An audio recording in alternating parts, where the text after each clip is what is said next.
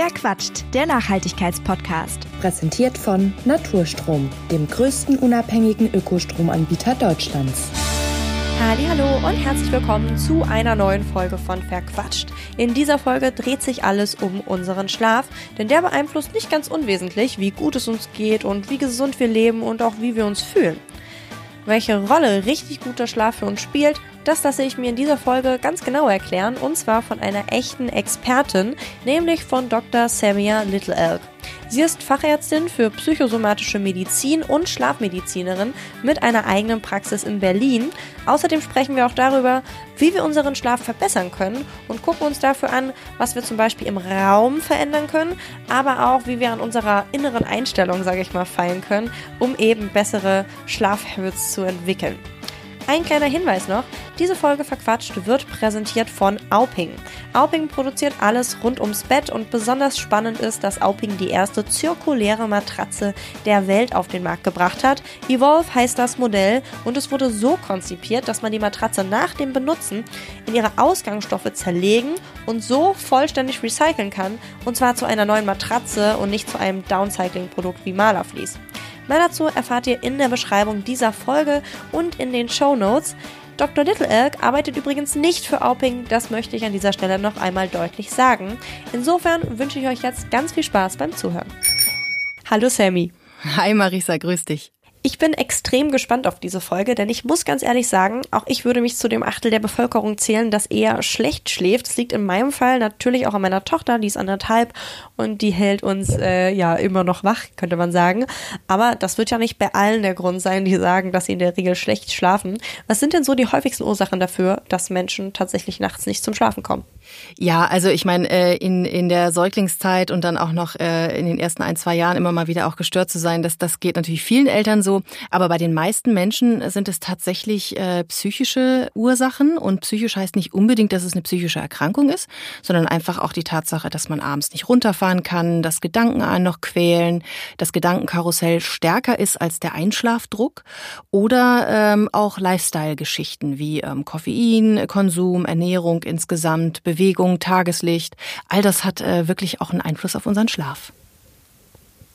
Das ist natürlich ziemlich tragisch, vor allem weil wir ja durch ausreichend und qualitativ hochwertigen Schlaf unfassbar viel gewinnen können, vor allen Dingen auch an Lebensqualität. Was sagt denn so der aktuelle Forschungsstand? Welchen Einfluss hat es, wenn wir dauerhaft schlecht schlafen? Wie beeinflusst uns das? Oh ja, das äh, also langfristige Schlafprobleme. Also langfristig sprechen wir hier wirklich über Wochen und Monate. Manch, bei manchen Menschen sind es auch schon Jahre. Ne? Ähm, da äh, sägt das bei vielen irgendwann echt an der Psyche, ähm, aber auch an äh, also an der körperlichen Gesundheit, beides. Ja, und dann wiederum auch an der sozialen Gesundheit. Ich gebe mal ein paar Beispiele dafür. Also zum Beispiel ähm, ist man häufig gereizt äh, oder gereizter. Man ist dünnhäutiger, wenn man nicht richtig geschlafen hat. Man kann sich sich nicht gut konzentrieren, man äh, kann nicht so gut äh, seine Aufgaben im Alltag erledigen. Das führt dann wiederum auch zu sozialen Problemen, also interaktionellen Problemen mit anderen Menschen, sowohl in der Familie, privat, unter Freunden. Man hat nicht mehr so Bock, irgendwie wegzugehen, aber auch im Beruf, wo man dann weniger leistungsfähig ist. Und äh, neben den psychosozialen Faktoren spielen eben auch körperliche Faktoren eine Rolle. Also Schlaf hat ja einen Sinn. Wir erholen uns im Schlaf, das Immunsystem macht seine Arbeit, wehrt Erreger ab, Krankheiten Krankheiten, ähm, ähm, Wundheilung passiert im Schlaf, Wachstum bei Kindern. Und wenn wir nicht richtig äh, keinen erholsamen Schlaf finden, dann können diese Dinge alle beeinträchtigt sein. Heißt, wir kriegen schneller eine Erkältung, werden insgesamt schneller krank, haben eher Kopfschmerzen oder wenn man zum Beispiel zu Hauterkrankungen leidet, ist man da auch anfälliger als sonst. Also Schlaf ähm, lädt quasi unsere Batterie auf und wenn wir schlecht schlafen, ist es, als wenn das Ladekabel kaputt ist. Okay, also im Prinzip nehmen wir erstmal mit. Es ist auf jeden Fall sehr wichtig, dass wir sehr gut schlafen, weil wir ansonsten ein Problem haben. Was sollte ich denn in meinem Schlafzimmer beachten, wenn ich richtig gut schlafen möchte? Ähm, also das Schlafzimmer ist, ähm, sollte ein, ein Erholungsort sein, den ich auch mit Entspannung und Erholung und Sicherheit verbinde. Ähm, das heißt, ähm, ich äh, sollte, wenn ich schlaf, besonders wenn ich Schlafstörungen habe und wenn ich das räumlich leisten kann, also nicht gerade eine Einraumwohnung habe, äh, möglichst Arbeit und Bett trennen, ja, oder alles, was mich stresst, vom Bett trennen. Also es sollte aufgeräumt sein, ich sollte eine schöne Schlafumgebung haben, in der ich mich mich wohlfühle. Ähm, das Bett sollte frisch, äh, das Bettzeug sollte frisch gewaschen sein. Ähm, ähm, vielleicht habe ich auch ein, zwei Übergangsobjekte, das haben Kinder ja auch. Kinder haben ihren Teddy irgendwie dabei, ja. Ihr Kuscheltier, Kuscheldecke. Wir können uns auch äh, irgendwie ein schön, eine schöne Bettwäsche äh, anschaffen, die uns äh, wirklich auch äh, gefällt. Vielleicht Bilder von unseren Liebsten sind in der Nähe ähm, ähm, oder äh, einfach das äh, Accessoires, die das Zimmer schön einrichten und ebenso ein voller Schreibtisch mit der Steuererklärung, die gemacht werden muss oder die ganzen Ordner oder Briefe, die nicht abgeheftet sind. Ähm, wenn die alle so am, im Bettesnähe sind, ja, das kann einen total stressen. Ähm, wenn wir keine frische Luft haben, kann uns das stressen. Heißt nicht, dass in der ganzen Nacht das Fenster auf sein muss. Ja, aber ähm, dass wir zumindest mal durchlüften, bevor wir ins Bett gehen.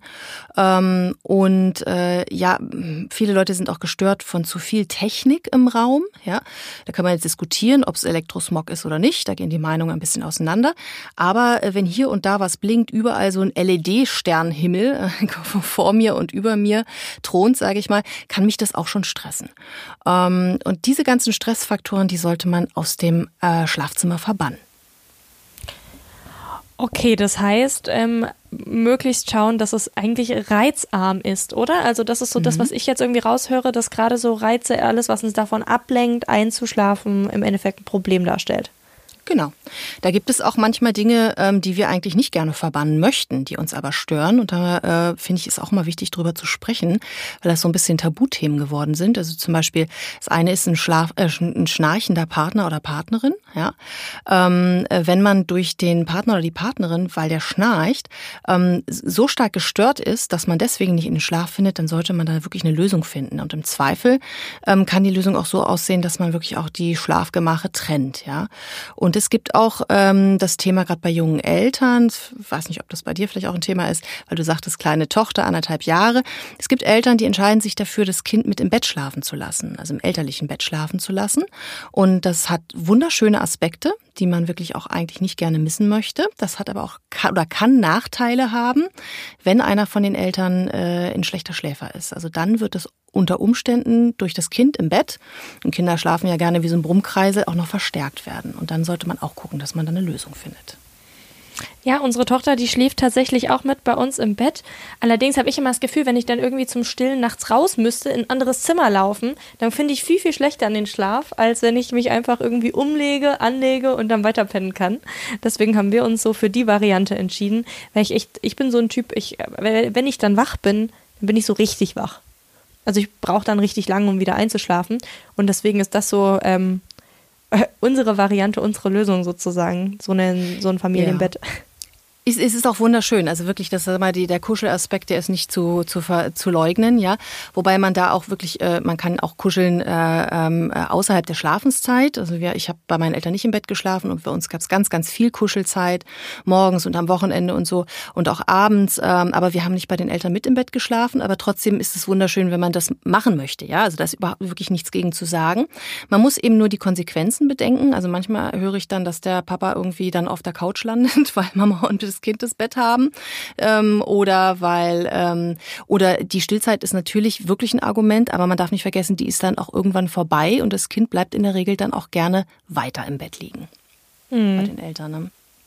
Ja. So, eine, so eine andere Sache, die man oft hört, das ist dieser Tipp, dass man sein Handy nicht mehr in die Hand nehmen soll, wenn man so Richtung Bett und Schlafen gehen wandert. Da muss ich ganz ehrlich sagen, bin ich jetzt auch ein Typ Mensch. Ich, äh, ich gucke dann auch immer noch mal vorm Schlafen gehen kurz rein. Oder auch nachts, wenn ich irgendwie wach werde, erstmal, wie viel Uhr haben wir denn? Oder es ist auch mein Wecker. Ähm, mhm. Ist da etwas dran, dass das so schlecht ist eigentlich, wenn man das so sehr in seiner Nähe hat? Also sagen wir es mal so, das ist äh, also da, das ist mit Jein zu beantworten. Das ist auch wieder eine individuelle Entscheidung, genau wie, dein, wie beim, beim Kind, wo man schaut, was tut mir gut, was, was möchte ich. Ähm, ist es beim Handy ein bisschen ähnlich, aber nicht ganz. Also weil Technik am Bett äh, per se erstmal eher was Negatives ist. Ähm, aber man kann das ja regulieren. Also ich habe mein Handy auch am Bett, aber ich habe es nachts im Flugmodus. Also mein Wecker funktioniert und ich kann auch auf die Uhr gucken, wenn ich das möchte. Ähm, ich kann auch äh, sogar mein, mein, Hör, mein Hörbuch hören, wenn ich das möchte und kann dann Timer einstellen. Ähm, aber ich werde nicht nachts wach, weil es aufleuchtet oder sogar dingt, dongt oder klingelt. Okay, das wäre das wär sozusagen eine, ein, ein, gesunder Mittelweg, wie man irgendwie mit seinem Handy ins Bett gehen kann, aber nicht ständig davon äh, abgelenkt wird. Genau, und man darf auch nicht vergessen, das Bett kann natürlich noch viel mehr. Ne? Das kann auch Nachrichten ausspucken, Chats ausspucken, also Konversationen mit anderen Menschen. Und das ist häufig eben auch ein Problem. Äh, neben dem Licht, also man sagt ja auch, das Licht äh, unterdrückt dann auch die Ausschüttung des Schlafhormons Melatonin, wobei es da inzwischen auch schon äh, Möglichkeit, Möglichkeiten gibt, das Handy mit Filtern zu versehen, mit so einem Nightshift-Modus oder sowas. Aber ähm, das viel, also mindestens genauso große Problem ist auch diese äh, Aufregung, die wir dann erleben, wenn wir dann nochmal in den Chat gucken und vielleicht uns über was ärgern, was jemand schreibt oder auch positiv berührt sind von irgendwas und dann auch gleich darüber nachdenken, was wir denn damit machen oder was müssen wir am nächsten Morgen machen und was ist denn jetzt auch noch passiert äh, irgendwie mit dem Vulkan auf La Palma und so. Dann fange ich also an, ähm, ähm, mir äh, über aktuelle Weltthemen Gedanken zu machen und nehme die mit ins Bett und das ist dann unter Umständen ein Problem. Bleiben wir doch vielleicht gleich mal beim Bett an sich, so als äh, Ort, an dem man ja immerhin dann eben seinen Schlaf verbringt. Was mhm. ist denn dabei wichtig, wenn man sich äh, ja vielleicht die Frage stellt, ist mein Bett noch das, das Richtige, äh, weil man darin nicht so richtig zum Schlafen findet? Ähm, also immer dann, wenn das Bett mir vor allen Dingen auch, ortho, ortho, äh, wenn immer dann, wenn das Bett von mir vor allen Dingen auch orthopädische Probleme macht. Das heißt, wenn ich äh, ähm, morgens aufwache und habe Nackenschmerzen oder meine Hände sind eingeschlafen ähm, oder ich habe Rückenschmerzen, ähm, dann sollte ich drüber nachdenken, ob ich richtig liege. Und das Bett soll für mich bequem sein. Und ähm, da ist auch wichtig, gerade wenn man das Bett zum Beispiel mit dem Partner teilt oder Partnerin teilt, ähm, dass man da auch guckt, haben beide wirklich das richtige Bett. Ja, weil manchmal ist der eine schwerer als der andere und braucht eine etwas andere Matratze äh, und braucht ein anderes Kissen. Also da dann nicht nur auf den Look gucken, dass es einheitlich aussieht, sondern sich wirklich am besten beraten lassen im Fachgeschäft, wo man äh, dann auch eine individuelle Beratung, Beratung bekommt, die auf den eigenen Körper und die Bedürfnisse und vielleicht sogar auch Allergien zugeschnitten sind. Das heißt tatsächlich auch sowas wie, ich bin, ich bin verspannt, ich habe äh, einen tauben Arm oder so vom Liegen in einer bestimmten Position. Das hängt dann auch mit dem Bett zusammen? Das kann mit dem Bett zusammenhängen. Ja, das kann sein, dass ich einfach ein Karpaltunnelsyndrom habe. So haben ja viele Leute und äh, und dann muss das sowieso behandelt werden und das Bett kann nicht viel dran ändern. Aber wenn ich zum Beispiel meinen Nacken abklemme oder meine Schulter die ganze Zeit abklemme, ähm, also der eingeschlafene Arm passiert ja, weil irgendwie Nerven eingeklemmt sind. Ja, und das kann in verschiedenen Höhen des Körpers, also es kann im Unterarm passieren, an der Schulter passieren, aber auch im äh, äh, im Nacken, wo die wo die Nerven aus der Wirbelsäule austreten. Und äh, wenn ich ich da falsch positioniert bin, kann das solche Symptome machen. Absolut. Und dann auch Kopfschmerzen am nächsten Morgen zum Beispiel.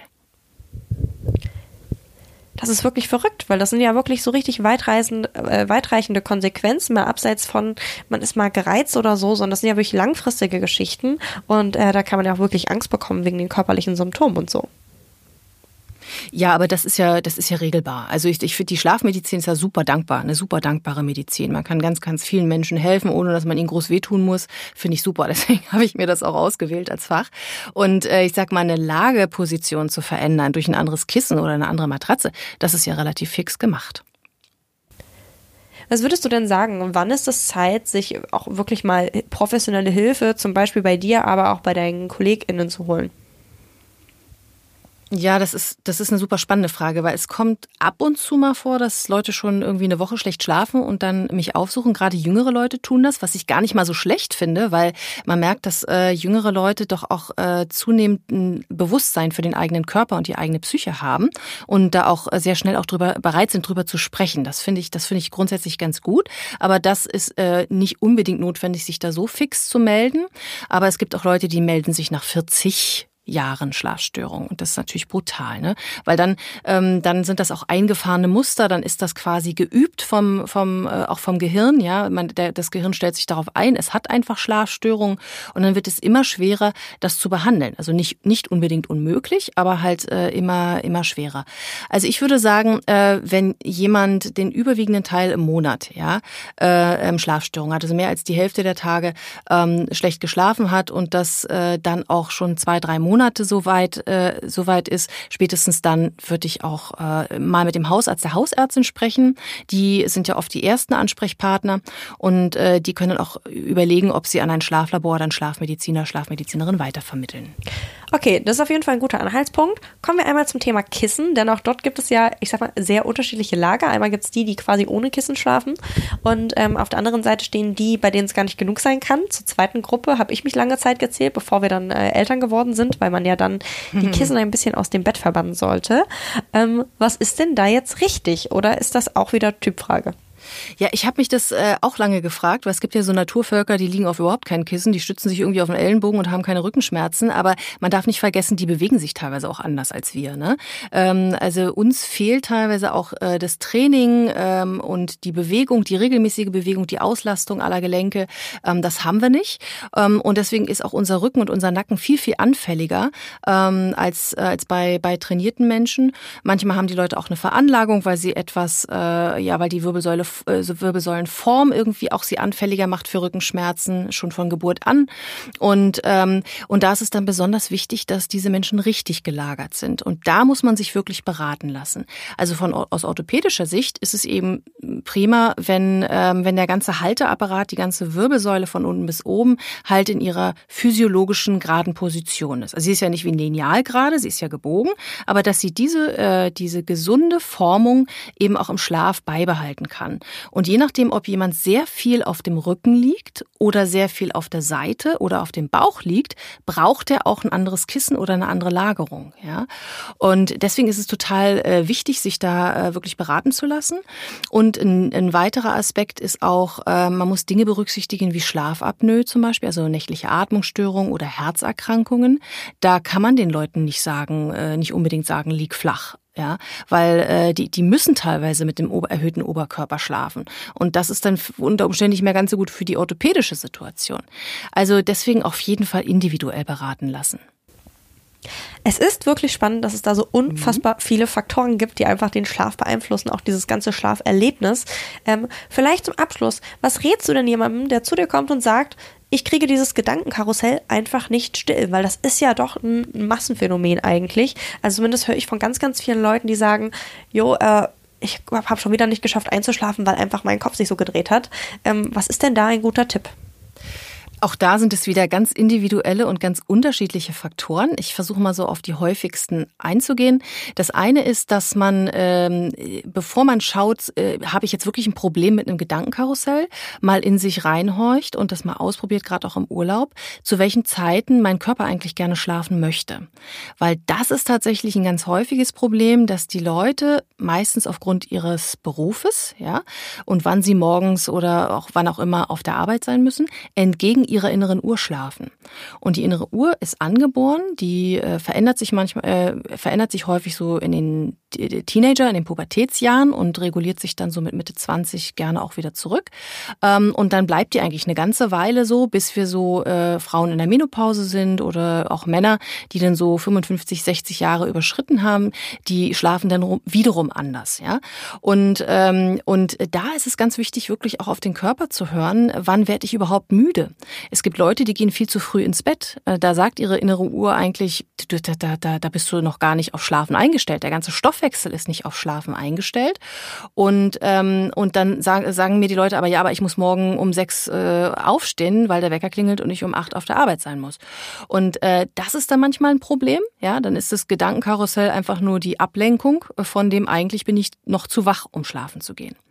Wenn man aber sagt, ja, ich bin, ich bin total müde und ich wünsche mir nichts sehnlicher als einzuschlafen und meine Gedanken halten mich davon ab, dann ist die Frage, was treibt einen denn da so an? Ist das was Körperliches, wie zum Beispiel ähm, habe ich äh, hier ähm, Koffein zu spät am Tag zu mir genommen, 14 Uhr, 15 Uhr, ist bei vielen noch äh, wirksam dann in der Nacht, wenn man da noch mal einen Kaffee trinkt, ja?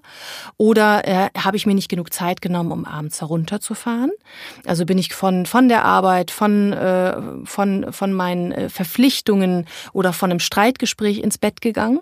Das ist auch ein Problem, dann runterzufahren. Ähm, ein weiteres Thema ist, habe ich am Tag überhaupt Zeit und Raum dafür, ähm, über meine Sorgen und Gefühle nachzudenken? Oder bin ich in so einem Alltagshamsterrad, dass äh, ich das total vernachlässige, eigentlich nur funktioniere und am Abend, wenn es dunkel und still um mich herum wird, dann fange ich an nachzudenken und dann haben diese Dinge Luft und Raum.